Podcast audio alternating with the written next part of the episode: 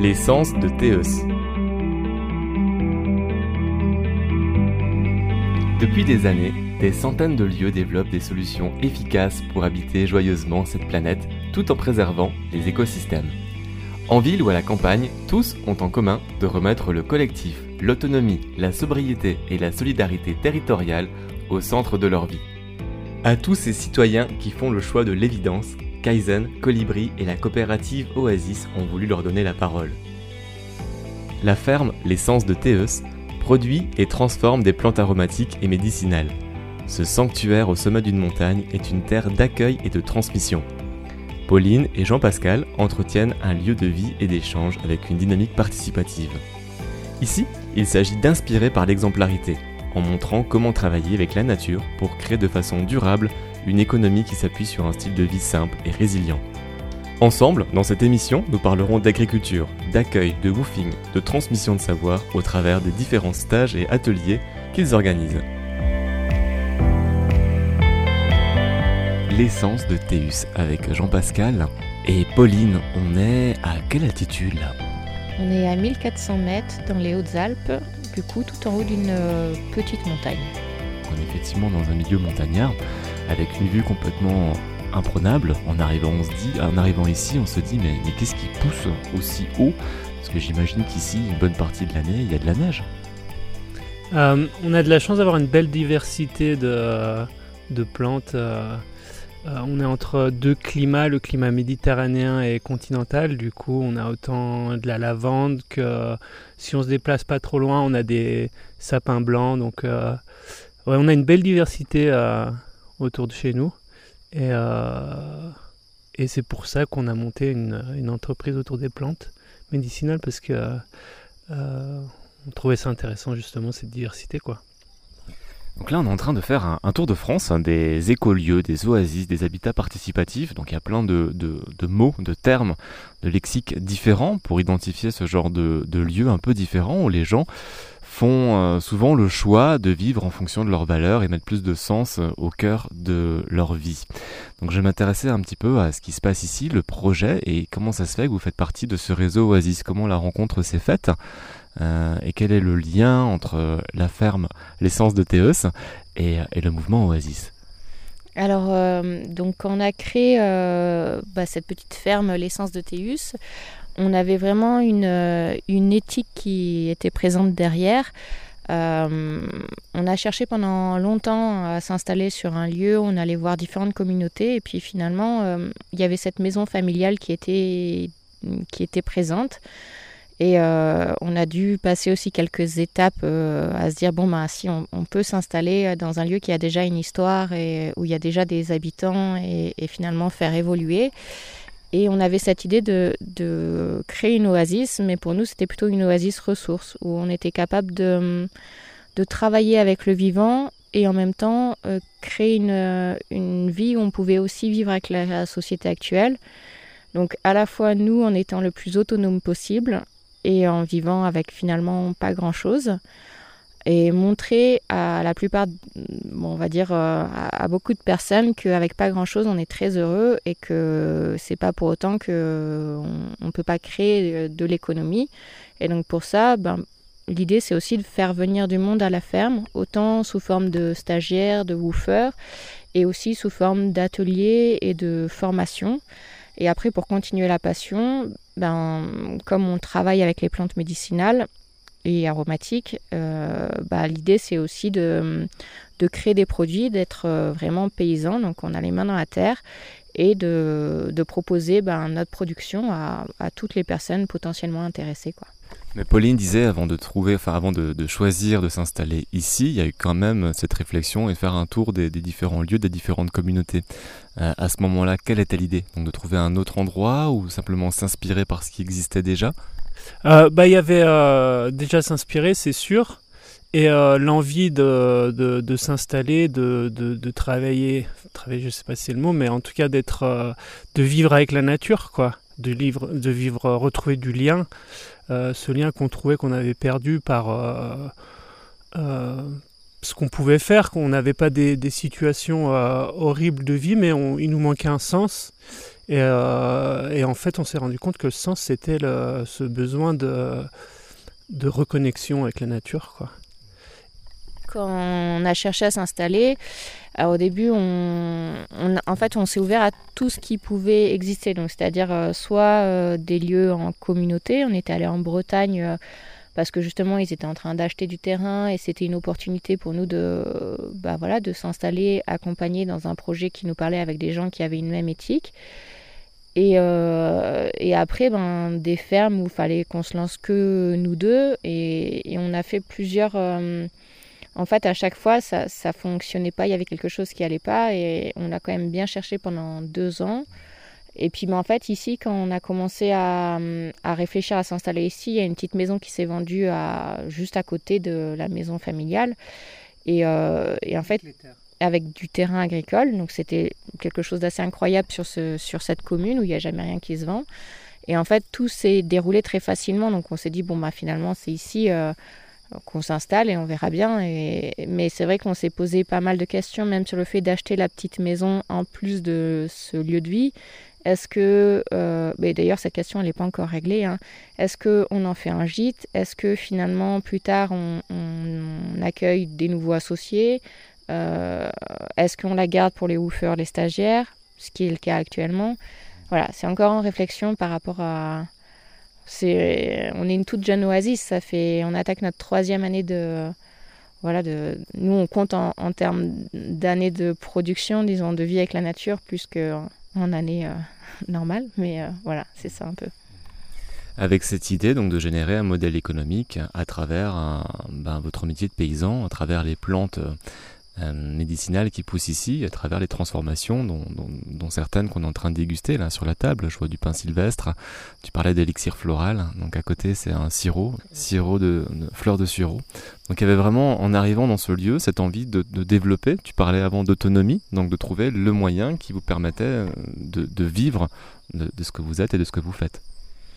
Oui, mais de vivre, alors en étant à la fois dans notre éthique et en même temps, c'est aussi en étant dans notre société. C'est ça qui est pas facile, je trouve, au jour d'aujourd'hui, c'est que ben, la société, euh, on va dire, consumériste et ne convient pas. Et en même temps, être dans la négativité, bah, ça fonctionne pas pour faire changer les personnes. Donc nous, on s'est plutôt dit, ben, essayons-nous de vivre comme euh, ça nous paraît être euh, plus intéressant et voir si c'est si c'est réalisable au niveau économique et au niveau ben, juste qualité de vie. Et si on est heureux, bah, peut-être que ça donnera encore plus envie aux, autres de, de, changer, de passer un cap. Quoi.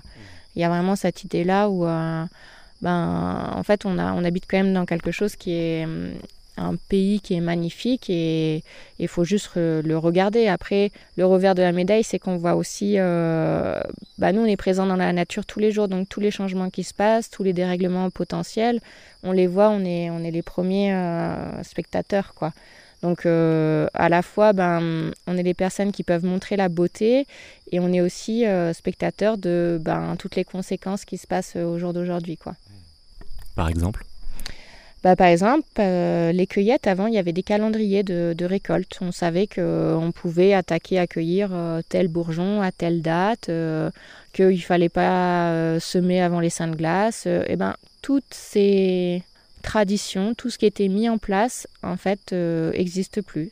C'est la nature, elle fonctionne un peu comme elle peut, au jour le jour, un peu comme nous, en fait. Et, euh, c'est un peu déstabilisant quand on travaille avec elle parce que on est obligé d'être dans l'observation, de vivre vraiment, euh, de se dire bon bah aujourd'hui comment ça se passe, qu'est-ce que je peux faire avec elle, et pas regarder un calendrier et se dire bon bah alors là c'est le 15 mai, je peux aller cueillir telle date, ce qui était possible avant. C'est, je veux dire, avant, il y avait des choses très calées, c'était cyclique. Et là, il n'y a plus de cycle. Tu utilisais au début euh, de notre entretien le mot paysan. Euh, j'aime bien ce mot, cette notion de connaître son pays, alors qu'une époque, ce terme-là, paysan, était presque une insulte employée entre les enfants, fils de paysans, sale paysan. Et on se rend compte qu'aujourd'hui, ben, plus que jamais, on a besoin de gens qui sont en lien avec euh, leur terre qui la comprennent pour pouvoir en tirer le meilleur. Paysan, euh, c'est aussi avoir ce contact avec la terre. Pour moi, c'est différent d'un exploitant agricole. On fait vraiment, pour nous, c'est important de dire paysan herboriste. En plus, c'est quelque chose qui parle dans la tête des personnes parce que le mot paysan boulanger, tout le monde comprend. Et bon, déjà, nous, herboristes, c'est un mot, ils ont fait un métier qui est interdit, donc déjà, c'est un peu compliqué. Mais pour euh, expliquer le fait, disons, notre métier, notre quotidien, ben, en fait, pour nous, euh, paysans, on, a les mains dans la terre et on cueille, on, regarde, on observe, et il n'y a pas d'autre mot, en fait, pour décrire. Donc, euh, donc voilà, pour nous, c'est paysan herboriste et, et c'est pas exploitant agricole. À part pour la MSA parce qu'on n'a pas le choix, mais sinon, voilà. Herboriste, c'est quoi aujourd'hui? Tu disais la profession est interdite. Il y a beaucoup de politique derrière le mot euh, herboriste. Euh, en France, on, maintenant, donc herboriste, c'est un peu. Euh, il y a différents types d'herboristes parce qu'il y a aussi les herboristes de comptoir. C'est ceux, par exemple, c'est un peu comme une pharmacie mais qui travaillerait avec plutôt des plantes ou des produits naturels. nous, on dit donc paysans herboristes parce qu'on a le côté production, création, transformation des plantes depuis le début, depuis la terre. Et herboriste, c'est qu'en fait, on, est, on, propose, euh, nous par exemple, on travaille avec une centaine de plantes différentes. Donc autant en cueillette et en culture, et il y a la connaissance qui va avec la plante. C'est-à-dire qu'on ne va pas juste cueillir euh, une plante euh, sans s'intéresser à son histoire. Et donc on va connaître ses vertus, on va pouvoir, on n'est pas médecin, on ne fait pas de diagnostic, mais par contre, si on est quand même, mm, on a la connaissance de savoir quelle plante va aider à mieux dormir, à mieux digérer, à ce genre de choses. On est dans la tradition, les usages populaires, et c'est un peu ça le, le métier d'arboriste. Vous écoutez La Voix des Oasis, le podcast de ceux qui font le choix du sens et de la cohérence.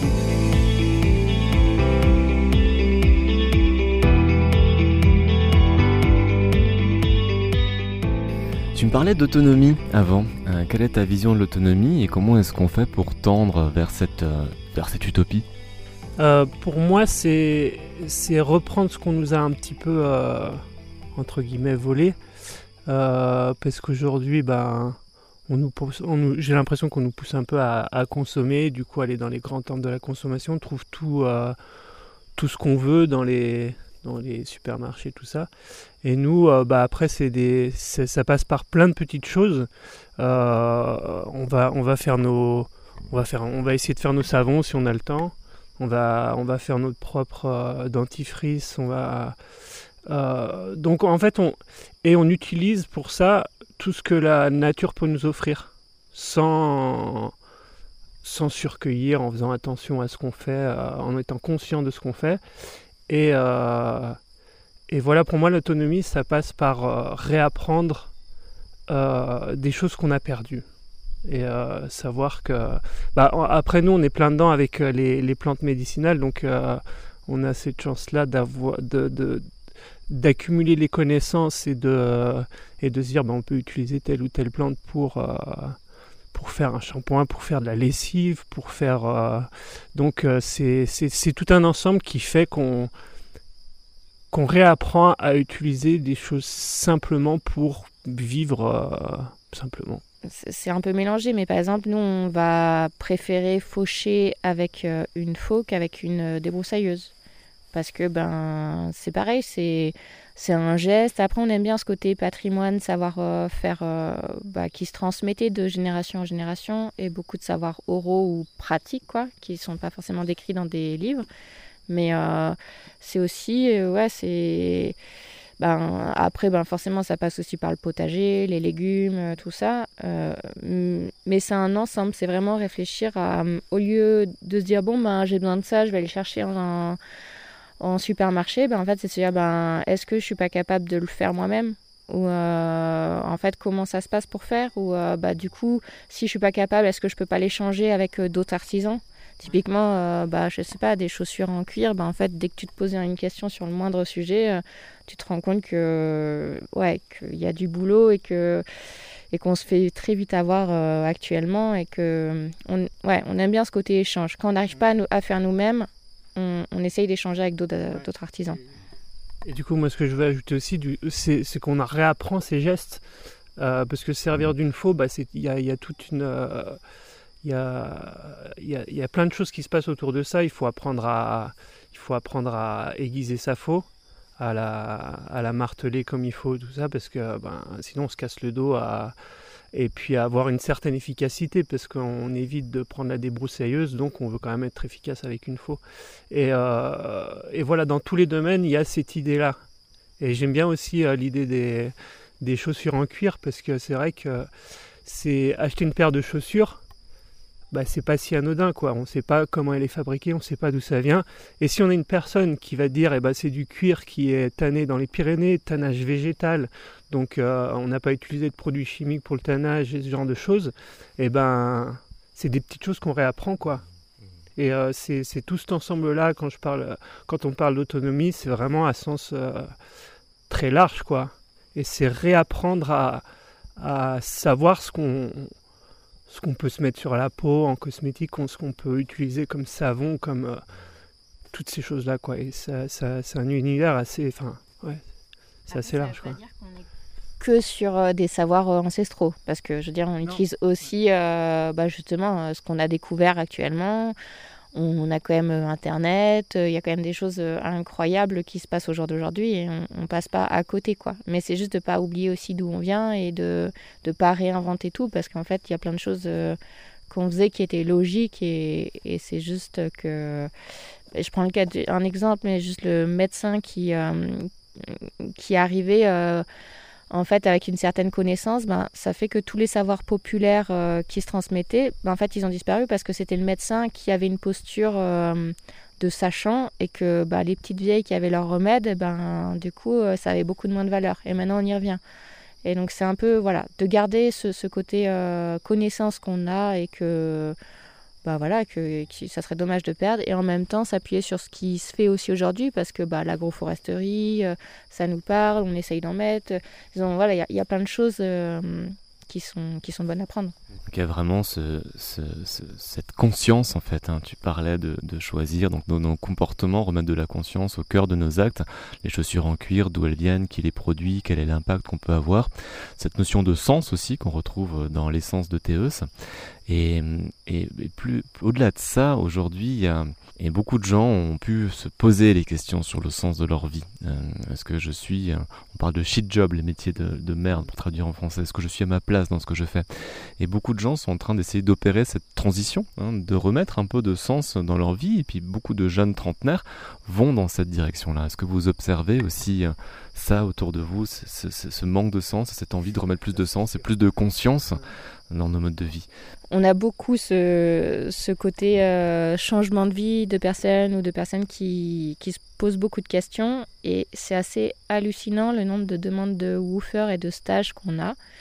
Euh, surtout dans la période de confinement, en fait, euh, il y a eu beaucoup de messages où les gens se disaient ben là je me sens inutile ou je, je sens que mon métier ben en fait il apporte pas grand chose et donc je pense qu'il y a eu beaucoup de réflexion et de remise en cause.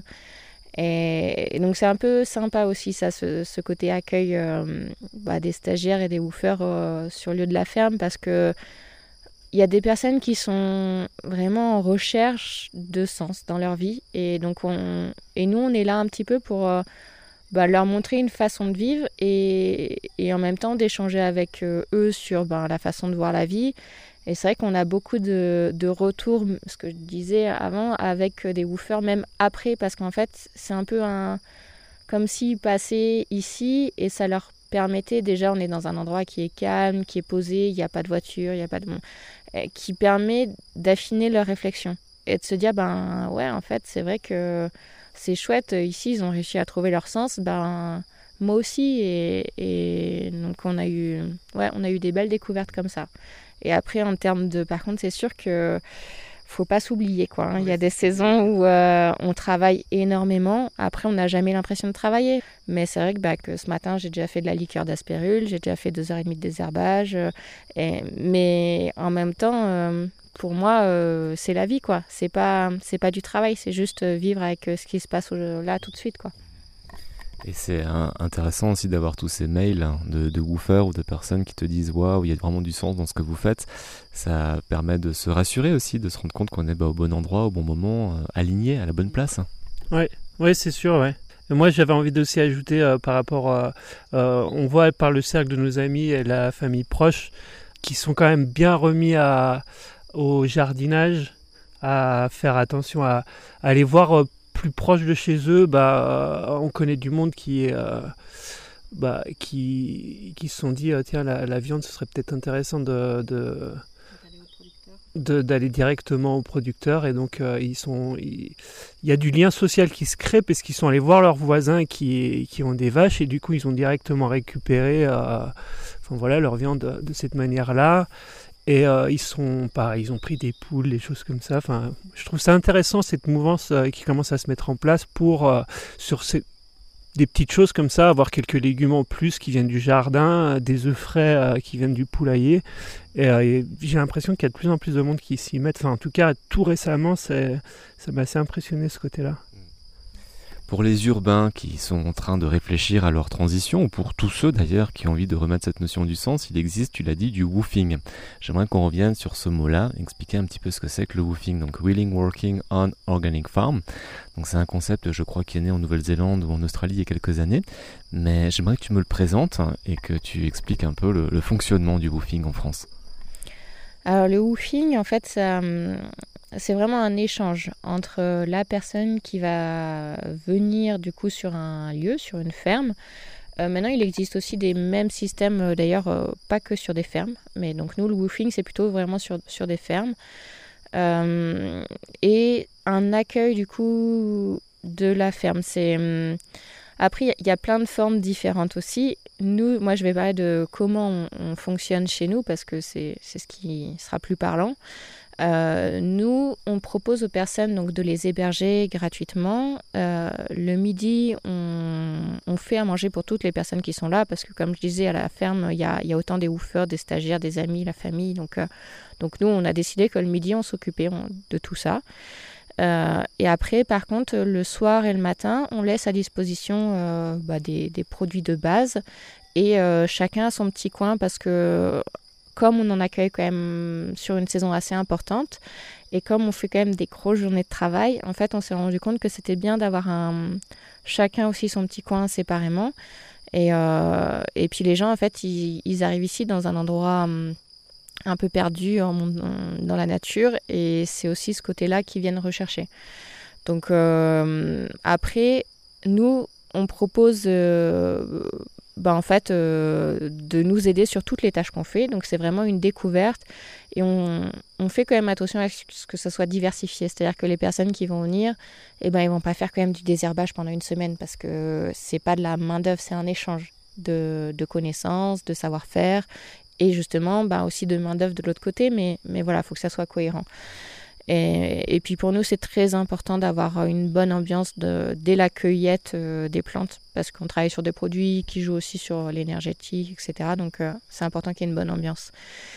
Et euh, après, normalement, le woofer peut avoir aussi du temps pour aller découvrir les alentours, ou il y, y, a ce côté travail, et puis aussi il y en a qui vont, qui vont travailler que le matin et qui vont être disponibles, euh, avoir du temps libre l'après-midi.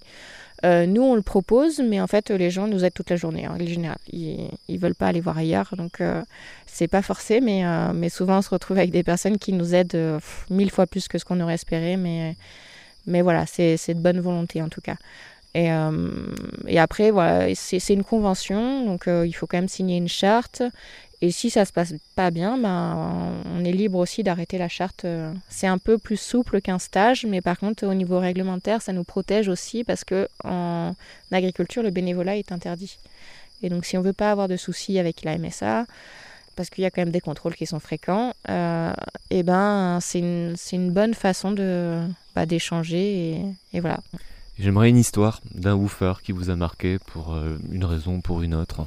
Moi, je pense à une, euh, du coup, une jeune fille qui est venue, euh, en fait, qui se posait énormément de questions. Elle ne savait pas si elle voulait faire de la production de plantes ou si elle voulait juste euh, acheter des produits. Et en fait, elle, elle avait plein d'idées, mais elle ne savait pas par où y prendre. Elle ne savait pas si elle voulait vivre en France ou au Portugal.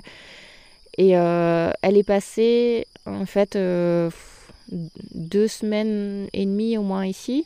Et on a vu vraiment toute sa progression euh, ben de, de, son, de son cheminement de pensée parce que du coup, elle nous, à chaque fois qu'on travaillait, on échangeait sur, euh, sur sa vie aussi, sur euh, ses réflexions. Et à la fin, en fait, euh, qu'elle est partie, eh ben, elle avait son, fait son choix de vie, de dire, ben non, en fait, je vais aller vivre au Portugal. Et en plus, ce qui est assez chouette, c'est que maintenant, elle, en fait, on a, on a gardé un contact et elle va faire... elle était commerciale avant commerciale, euh, donc elle faisait des appels téléphoniques. Et donc nous, c'est ce qu'on déteste faire. Et, malgré tout, des fois, ben, il faudrait qu'on le fasse pour qu'on soit plus connu. Et donc euh, on, a décidé que ben, on lui donnerait des produits pour qu'elle puisse commencer son activité et que elle, elle ferait euh, des appels téléphoniques pour nous. Donc en fait, c'est des, c'est une bouffeuse qui a, qui a énormément évolué sur deux semaines et demie où en fait elle, elle était arrivée, elle savait, elle avait plein d'idées, mais elle savait pas dans quelle direction aller. Et au bout de deux semaines et demie, ben, elle savait qu'elle allait aller habiter au Portugal, faire une formation et, euh, et puis en plus qu'elle avait des produits pour commencer. quoi. Donc euh, c'est assez chouette quand même. Dans le boofing, il y a cette dimension internationale, des gens viennent du monde entier. Oui, c'est vrai qu'on a eu plein de demandes. Alors moi, pour l'instant, je ne me suis pas encore sentie d'accueillir euh, des personnes qui parlaient anglais parce que c'est plus pour moi mon niveau d'anglais, mais ça va venir. Ça, mais parce que c'est vrai que c'est un métier, on a beaucoup, beaucoup à parler sur les plantes, sur ben, leurs vertus, comment les utiliser, comment les cueillir.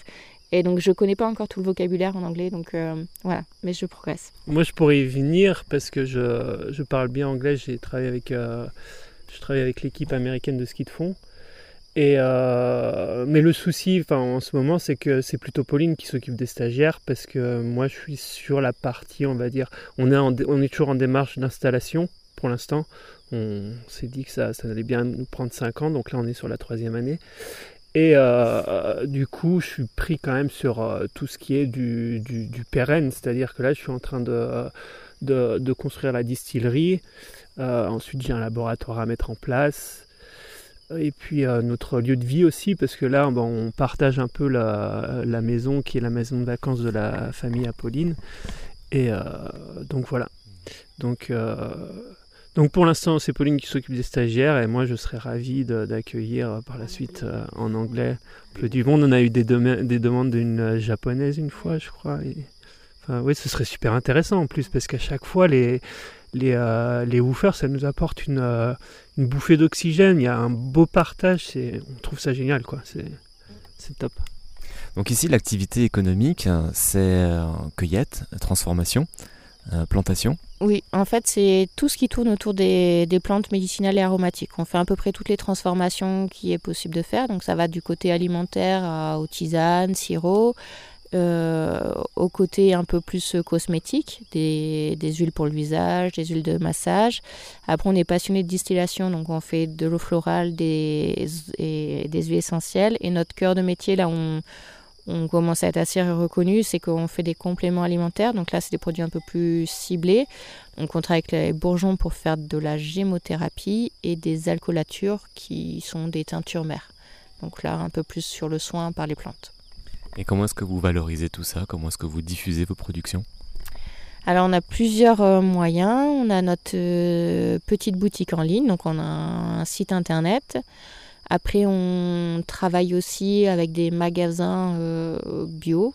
on, en a, on a un petit réseau et après, on fait encore beaucoup de foires et de marchés, mais c'est plutôt sur des événements. On ne va pas sur des marchés quotidiens, parce qu'on n'a pas des produits d'utilisation de tous les jours, mais par contre des grandes foires, des foires bio, des, des salons bien-être, ce genre de choses, pour essayer de se faire, euh, de rayonner un peu partout dans toute la France ou même à l'international. Et, euh, et comme on a la boutique en ligne, souvent, on a beaucoup de personnes qui reviennent. Vous écoutez La Voix des Oasis le podcast de ceux qui font le choix du sens et de la cohérence.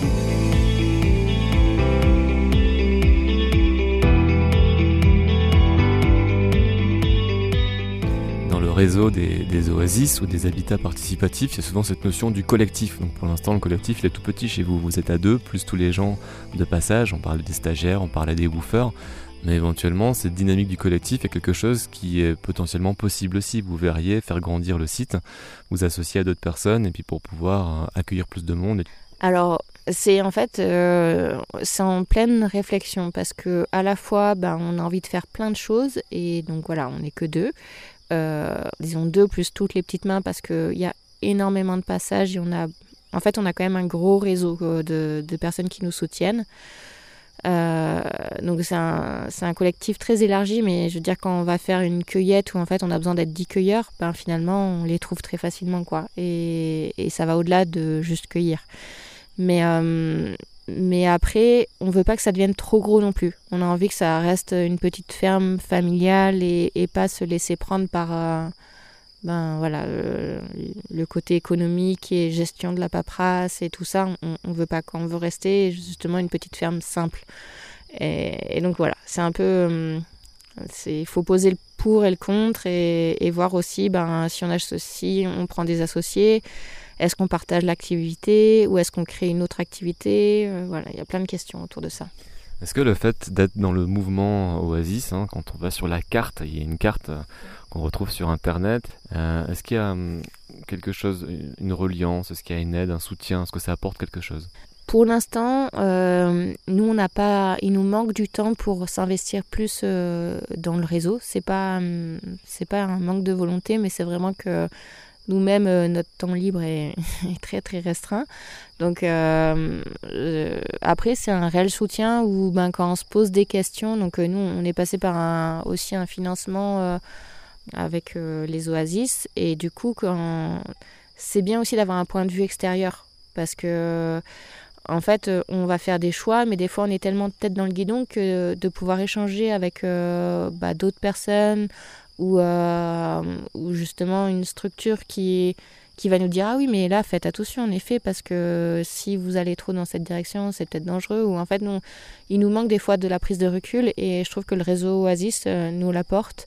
Et ou en tout cas nous met des, des petits hauts là sur des, des choses auxquelles il faut qu'on fasse attention et nous donne des personnes euh, avec qui on peut échanger qui ont eu soit des mêmes difficultés ou voilà ça permet en fait d'avoir d'avoir une solution des fois quand, quand en fait on sait plus par où prendre le problème quoi. Mmh. Alors en parlant de problème, est-ce que tu aurais des conseils ou des clés à donner pour tous ceux qui aimeraient se lancer dans un projet similaire au vôtre, un projet de maraîchage, un projet de, de, de plantation de plantes médicinales ou un projet en lien avec, euh, avec le vivant? Il faut, faut, déjà avoir une bonne dose de courage. Bah, il y, a, y, a le, y a le rêve et il y a le, un petit l'envie quoi qui... Ouais, J'ai envie de dire... Euh, Ouais, comme conseil, ouais, du courage, parce que là, il y a le côté administratif euh, sur lequel on ne pense pas forcément. Et après. Euh... C'est sûr qu'en fait, il faut, il faut avoir un rêve dans la tête. Il, faut quand même arriver à s'y tenir. Mais il faut pas avoir le rêve trop grand. Et euh, parce que il y a des jours où ben, c'est magnifique et il y a des jours où euh, ben, c'est pas tous les jours facile parce qu'il y a beaucoup beaucoup de choses à gérer. Il faut mieux voir petit et grandir petit à petit que voir trop gros et du coup ben, en fait être découragé. Et on a une, ouais, la société est pas encore, c'est en train d'évoluer mais c'est pas forcément fait pour ce type de structure. Donc euh, c'est un peu toujours la bataille au début, mais après euh, dès qu'on réussit, ben, en même temps c'est une sacrée victoire et et donc, euh, il faut être content euh, de ce qu'on vit euh, tous les jours, quoi. Mm. Avancer par petits pas. Avant, tu parlais de la vie simple. On va peut-être terminer sur cette phrase de Gandhi. Il y en a deux qui sont chouettes et qui reviennent. soyons le changement que nous voulons voir dans le monde et vivre simplement pour que tous puissent simplement vivre. Mm. Ouais. Bah, c'est, réellement le fond de, de, notre, notre pensée et l'éthique du coup qu'on s'est mis, euh, qu'on s'est un peu entre guillemets chargé sur les épaules, mais euh, c'est, c'est petit à petit, c'est vivre simplement, c'est pas si facile parce que des fois, ben vivre de façon compliquée, en fait, euh, tout est fait pour vivre de façon compliquée. Et vivre simplement, ben, en fait, c'est, c'est se donner la peine de le faire. Pour, il, faut, il faut donner cette étincelle pour avoir la, la simplicité. Il, faut, il, y a, il y a peut-être un travail à faire à, au début, lancer la machine et après il y a tout, tout se déroule en fait on se rend compte petit à petit des choses qu'il y a à mettre en place pour se faciliter la vie et, euh, justement accéder à cette simplicité mais euh, il y a un petit travail à faire parce qu'on est, on est tous euh, un peu je pense coincés dans bah, dans ce système dans lequel on a toujours vécu quoi et dès qu'on veut changer et passer à autre chose, ben c'est là où, où il faut presque tout réapprendre en fait. ne pas rêver sa vie, mais vivre ses rêves, mais pas construire des rêves trop grands. Ouais, c'est un bon résumé. Merci à tous les deux.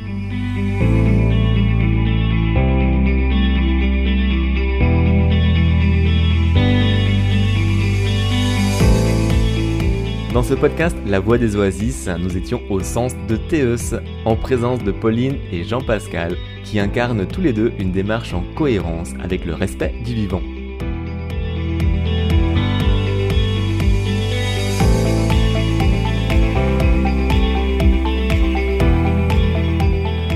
La Voix des Oasis, une production d'Alexandre Sattler, à retrouver sur son site internet gaia-image.com.